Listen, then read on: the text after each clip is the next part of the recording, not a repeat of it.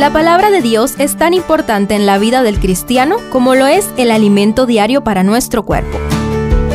Estudia con nosotros el capítulo del día en Reavivados por su palabra. Romanos 12 inicia la segunda parte de la carta donde Pablo explica cómo es la nueva vida de quienes han sido justificados por la fe. Tratemos de resumir todo el contenido en seis consejos. Primero, ser un sacrificio vivo.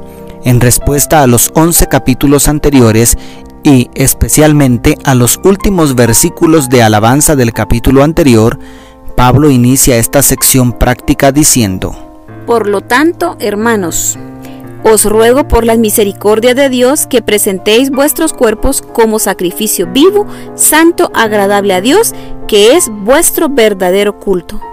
De acuerdo al verso 1, ¿qué te parece la idea de ser una ofrenda agradable a Dios? Esto implica, en primer lugar, consagrar nuestras facultades físicas a Dios. Segundo, renovar la mente. En segundo lugar, agrega el verso 2. No os conforméis a este mundo, sino transformaos por medio de la renovación de vuestro entendimiento, para que comprobéis cuál es la buena voluntad de Dios, agradable y perfecta. Esto agrega al carrito las facultades mentales y espirituales. Tercero, tener una sobria autoestima. En virtud del don que me ha sido otorgado, me dirijo a todos y a cada uno de ustedes para que a nadie se le suban los humos a la cabeza, sino que cada uno se estime en lo justo, conforme al grado de fe que Dios le ha concedido. Agrega el verso 3, según la Biblia, la palabra hispanoamericana, como punto de partida para el consejo siguiente. Cuarto, servir con diligencia y alegría. Partiendo de lo anterior, del verso 4 hasta el 13, mediante la analogía del cuerpo compuesto por muchos miembros, el apóstol explica los deberes del creyente respecto a sus hermanos en Cristo. Esta abarcante sección intentaré resumirla en una declaración. Valorar a los demás y servirles con diligencia y alegría por amor, de acuerdo a los dones y talentos que Dios nos ha concedido. Quinto, procurar el bien de todos. A partir del verso 14 parece salirse del círculo de la comunidad cristiana para presentar el deber de todo creyente respecto a las personas en general. Lo vamos a resumir en la contundente sentencia del verso 17.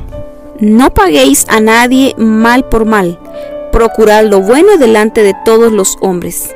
Lo cual incluye, según los versículos siguientes, aún a los enemigos. Y sexto, vencer el mal con el bien. Unido a lo anterior, Pablo enseña a no buscar venganza, sino dar lugar a la justicia divina y servir aún a los enemigos. Todo el capítulo termina con la poderosa declaración del verso 21. No seáis vencido de lo malo, sino vence con el bien el mal. Estas enseñanzas prácticas del apóstol Pablo nos recuerdan las que impartiera Jesús en el Sermón del Monte. La pregunta que debes estar haciéndote es, ¿cómo puede un ser humano después de la caída ser capaz de cumplir todo esto? La respuesta está en el centro, en los versos 9 y 10. El amor sea sin fingimiento, amaos los unos a los otros con amor fraternal. Definitivamente, la única manera de vivir a la altura de un hijo reconciliado con Dios es por amor. Pero, ¿de dónde sacaremos tanto amor? Esto fue dicho desde el verso 1. Por lo tanto, hermanos, os ruego por las misericordias de Dios que... Es difícil traducir la intensidad de la palabra griega traducida como misericordia, porque aglutina todo lo que Dios ha hecho en favor de nosotros en Cristo explicado en los 11 capítulos anteriores. Antes de salir corriendo a vivir la nueva vida en Cristo, pasa un tiempo contemplando la cruz del Calvario. Allí encontrarás la inspiración y la fuerza. Dios te bendiga. ¿Tus amigos?